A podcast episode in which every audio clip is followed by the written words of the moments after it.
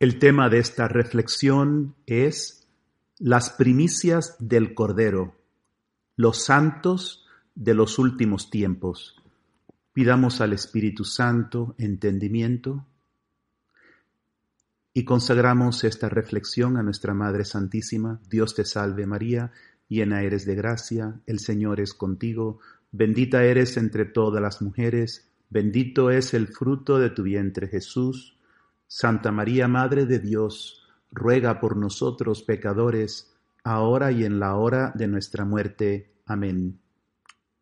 Vamos a reflexionar sobre las primicias del Cordero, que son esos mismos santos, y cuando decimos de los últimos tiempos, significa no solo los que vienen justo antes del fin del mundo o del fin del tiempo, sino todos aquellos que participan de la batalla espiritual, pues San Juan en el Apocalipsis está hablando de los cristianos de toda la era cristiana. Vamos a ver Apocalipsis 14, que es el tema que hoy queremos apuntar, y vamos a ver ahora los primeros cinco versículos.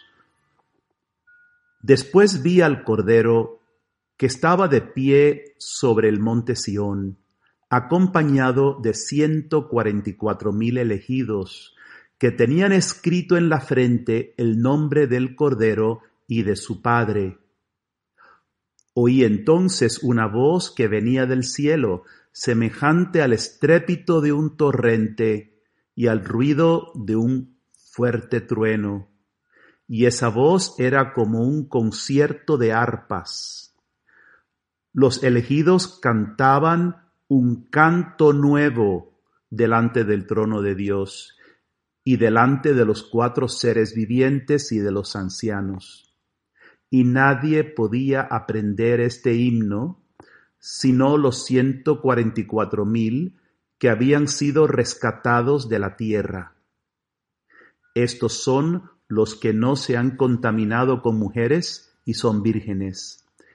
Ellos siguen el Cordero donde quiera que vaya, han sido los primeros hombres, las primicias, rescatados para Dios y para el Cordero. En su boca nunca hubo mentira y son inmaculados. Vemos entonces el Cordero y sus compañeros, los ciento cuarenta y cuatro mil que han sido rescatados los que están con Jesús son los rescatados, es decir, es por pura gracia de Dios que los ha hecho parte de su propio cuerpo y la fuerza que tienen les viene del Señor. Entonces están en una gran batalla, pero al mismo tiempo que están en batalla, están en comunión con Jesús de quien reciben la fuerza. Y vemos que el Cordero está de pie, el Cordero fue crucificado, murió, pero ha resucitado. Y al decir que está de pie, significa que la bestia no tiene poder contra él. Y en efecto, tampoco tiene poder sobre sus compañeros, aunque los persigue y los haga sufrir. Por eso un padre de la iglesia decía, nos pueden matar, pero no nos pueden hacer daño. ¿Y dónde están? En el monte Sión, el monte Sión es donde, está, donde estaba el templo de Jerusalén y representa ahora la Jerusalén del cielo. Es decir, nos dice San Juan, aunque estamos en la tierra y en batalla y en sufrimientos, estamos realmente en comunión con el cielo. Estamos unidos a los ángeles, a los santos. Formamos con, con los santos del cielo una sola iglesia. Entonces, si perdemos de vista esto, nos debilitamos, porque la batalla se hace muy fuerte. Y si nos enfocamos en la batalla per se, nos ofuscamos y, perdemos la fuerza. Tenemos que estar atentos a quienes somos y atentos al Señor y a los santos. Vamos a ver cómo Sión es el lugar de adoración Vemos en Hebreos, la carta a los Hebreos, capítulo 12, 22 en adelante. Ustedes se han acercado a la montaña de Sión, a la ciudad del Dios viviente, a la Jerusalén celestial, a una multitud de ángeles, a una fiesta solemne, a la asamblea de los primogénitos cuyos nombres están escritos en el cielo. Se han acercado a Dios. Entonces, estás aquí en la tierra, estás bregando con muchas situaciones, pero alaba a Dios. Entra en la Santa Misa, entra en la liturgia y glorifícalo, porque esto no es escapar, no es un escapismo, al contrario, es entrar en la realidad central para poder entonces batallar aquí en la tierra. Y vemos que los que son del Señor llevan el sello en la frente.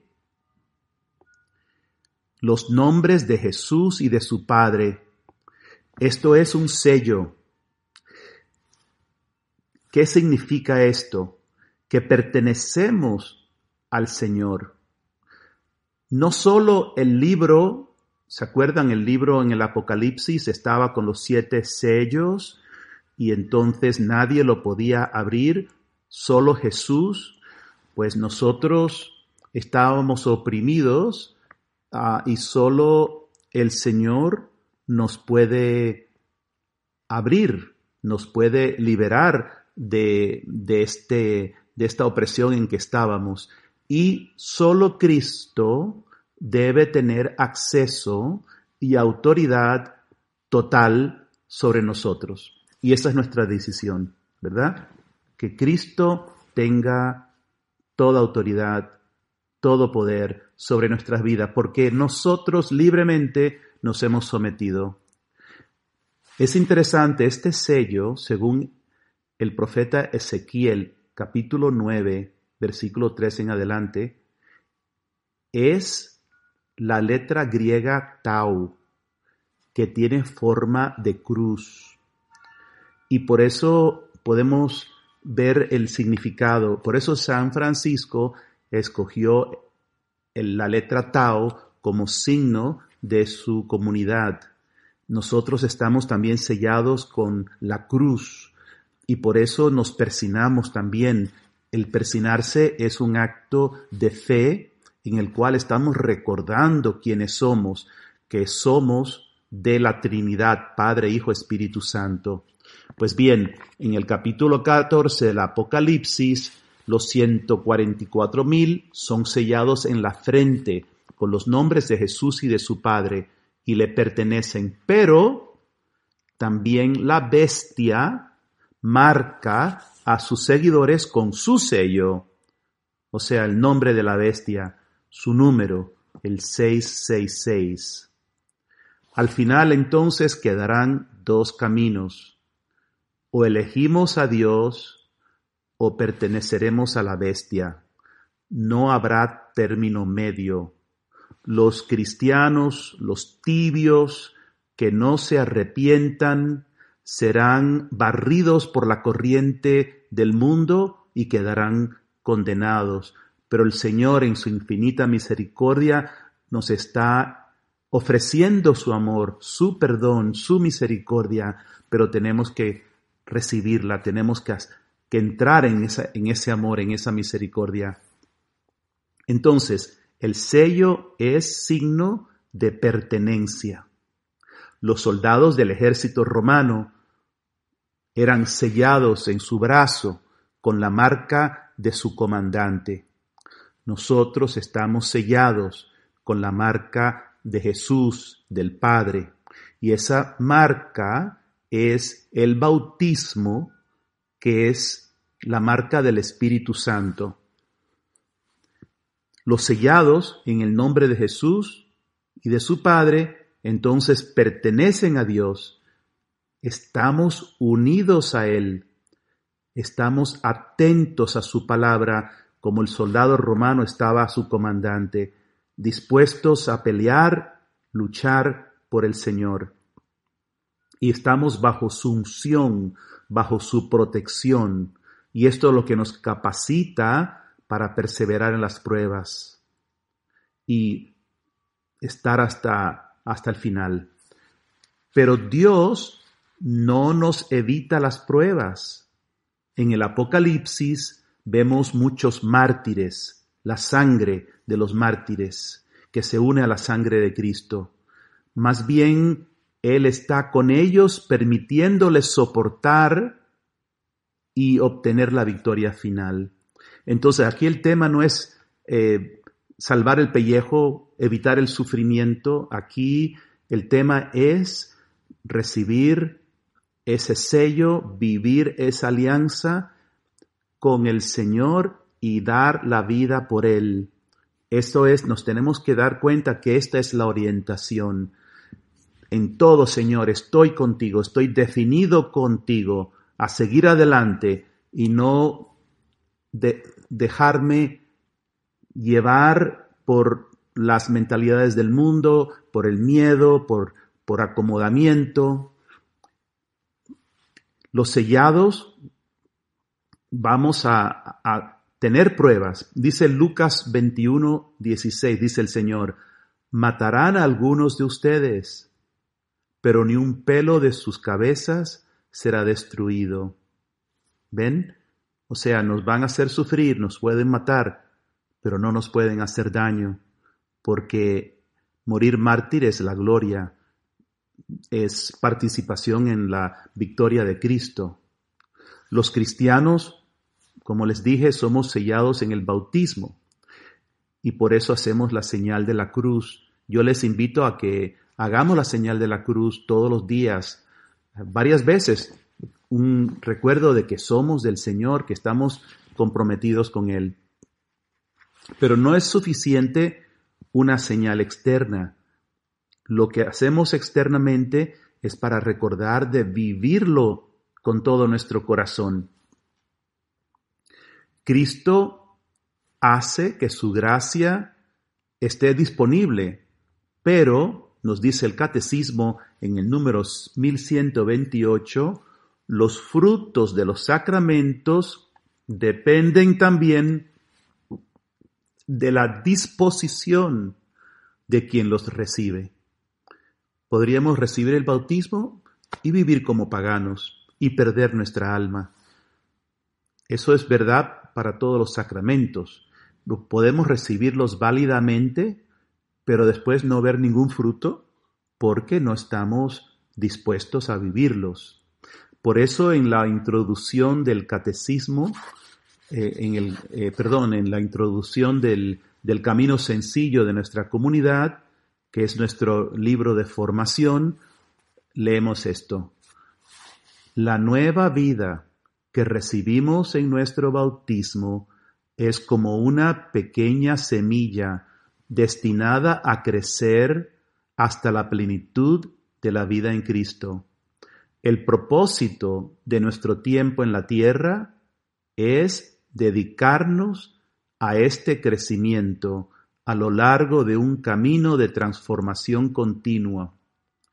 Este es el camino del Calvario, donde participamos en el sacrificio de amor de Cristo al Padre y participamos en la vida santísima de la Santísima Trinidad. Y en nuestra alianza que hacemos ante el Santísimo Sacramento, nosotros nos comprometemos y por eso es un sello de nuestra relación con el Señor. Nuestro propósito de hacer la alianza es definirnos que estamos dedicados a Cristo, a crecer en la plenitud, y eso es la plenitud del bautismo. Por eso la alianza comienza con estas palabras, Padre Celestial, movido por tu amor y tu gracia, en unión con la Santísima Virgen María, Madre mía, y la familia de amor crucificado, yo resuelvo negarme a mí mismo, tomar mi cruz cada día y seguir a Jesús, amor crucificado. Y termina con estas palabras. Cada movimiento de mi alma debe clamar con Cristo, súfrelo todo conmigo, no siendo ya dos, sino uno en mi sacrificio de amor. Cristo vino a traer fuego en la tierra y cuánto desea que ya esté ardiendo, pues esto es nuestro deseo. Por eso hacemos la alianza, para que el fuego de Cristo arda en nosotros, para que ya no haya otra razón en nuestra vida que no sea glorificar a Dios, servir a Dios. Esto significa ser parte de los 144 mil sellados que son la primicia del Señor. Nos dice Apocalipsis 14 que los 144 mil están de pie en el monte Sión con el Cordero. ¿Qué significa este número? Doce son las tribus de Israel, doce son los apóstoles, doce por doce, ciento cuarenta y cuatro. Y el mil, bueno, pues la unidad militar más grande bajo un solo comandante en Israel son mil. Entonces el número es simbólico a la multitud de los fieles del Señor que componen un ejército, es un signo militar. Por lo tanto, somos guerreros. Para resistir la persecución y no caer en el engaño de Satanás, sus mentiras, su seducción, que es la seducción del mundo. Y hermanos, en tiempos de persecución, la mayoría de los cristianos se acomodan es que ya lo hacemos. Eh, viene una situación difícil, buscamos escurrirnos para no tener que tener conflicto. Ah, buscamos ver cómo podemos callar o cómo podemos eh, salir del, del problema, aunque realmente estamos fallando porque no estamos viviendo nuestro compromiso, nuestros, nuestros valores, o sea, esto es muy fácil que ocurra y de hecho nos ocurre con mucha facilidad. Por esto dice, no contaminados con mujeres. Obviamente mm, tenemos que entenderlo como un símbolo. ¿Qué significa? Bueno, pues los soldados de Israel durante una campaña militar estaban obligados a mantener abstinencia de relaciones sexuales. ¿Para qué? Para estar totalmente enfocados, comprometidos, atentos a la misión que se les ha dado.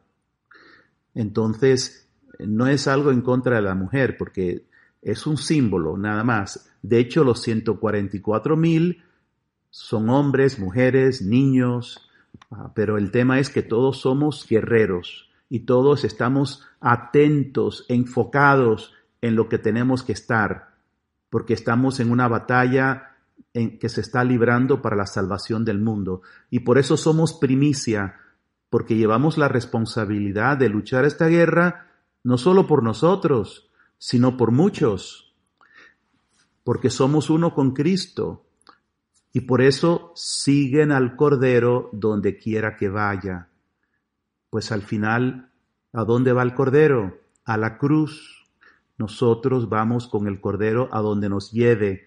Tenemos que tener esa libertad interior de no apegarnos a las cosas de tal manera que si el Señor nos dice otra, ya no queremos entender. No, tenemos que estar abiertos, que el Señor nos mueva, porque el Señor nos va a llevar a donde no queremos muchas veces. Los apóstoles no querían ir a Jerusalén, tenían miedo. Y nosotros también muchas veces somos presa del miedo. Entonces tenemos que pedir mucho amor, mucho celo.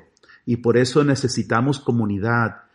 Por eso necesitamos apoyarnos unos a otros. Por eso el Señor nos da los cenáculos cada jueves para volver a escuchar, volver a meditar, volver a abrirnos al, al fuego. Hermanos, eh, los pedazos de madera que están en el fuego, si los, si los apartas, se enfrían y se acaba el fuego. Necesitamos estar unidos. El Señor quiere este fuego que se mantenga ardiendo fuerte. Entonces, esas son las primicias. Quiere decir que somos para Dios y para el Cordero, para el Padre. Todo lo de Jesús es para el Padre. ¿Qué son las primicias? Aquellos primeros que después de haber sido rescatados, se entregan totalmente a Dios. O sea, son almas víctimas. Primicias en el Antiguo Testamento eran pues la mejor cosecha, es lo que se le entrega a Dios, son lo mejor de lo mejor. Somos entonces primicias y somos entregados completamente a Dios. ¿Primicia de qué? De la raza humana. Y por eso nos ofrecemos para preparar el camino para nuestros hermanos. Y han de ser primicias sin mancha, es decir, algo digno de ser ofrecido a Dios. Y como todos estamos manchados, necesitamos la sangre del Cordero que nos lave para que seamos primicias que realmente son dignas de ofrecerse. Por eso necesitamos la Santa Misa, donde nosotros estamos unidos a la pureza del Cordero. Y sólo así somos impecables. Por sí mismo no lo somos. Y dice que estas primicias, estos 144 mil, están sin engaño. Entonces es lo opuesto de Satanás, que es el engañador. ¿Y cómo es que están sin engaño? Porque están continuamente atentos a la verdad, que es Jesús, y no se mezclan con las mentiras del mundo. Se mantienen firmes en la verdad y dispuestos a pagar el precio para vivir esa verdad. No se engañan a sí mismos, conocen su nada y conocen que el poder es de Dios. Y por eso, para ser primicia, para ser estos 144 mil, la clave es una profunda humildad y mantenernos atentos al Cordero. Que Dios les bendiga.